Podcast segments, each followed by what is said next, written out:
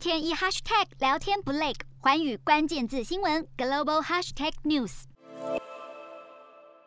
时隔七十八天，北韩再次发射飞弹。官媒朝鲜中央通讯社表示，五号清晨进行极音速飞弹试射，飞弹发射后分离，以极音速横向飞行一百二十公里，并以难以被侦测与拦截的高机动力，精准命中七百公里外的目标。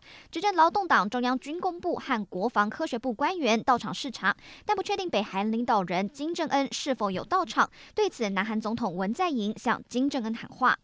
而对于北韩不停发射导弹，日本表示遗憾。极音速飞弹目前是美国、俄罗斯、中国等都积极研发的技术武器，速度是音速的五倍，可以搭载核弹头。而北韩这一次试射成功后，已正式跻身美国、俄罗斯与中国等国之列，成为拥有极音速飞弹攻击能力的国家之一。不过，看在邻国眼里，只希望北韩能够缓缓试射，维持两韩和平。有关各方都应着眼大局。谨言慎行，坚持对话协商的正确方向，共同致力于推进半岛问题政治解决进程。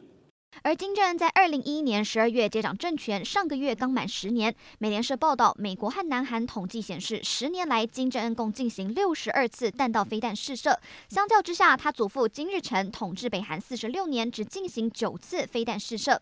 他父亲金正日当家十七年，进行了二十二次飞弹试射。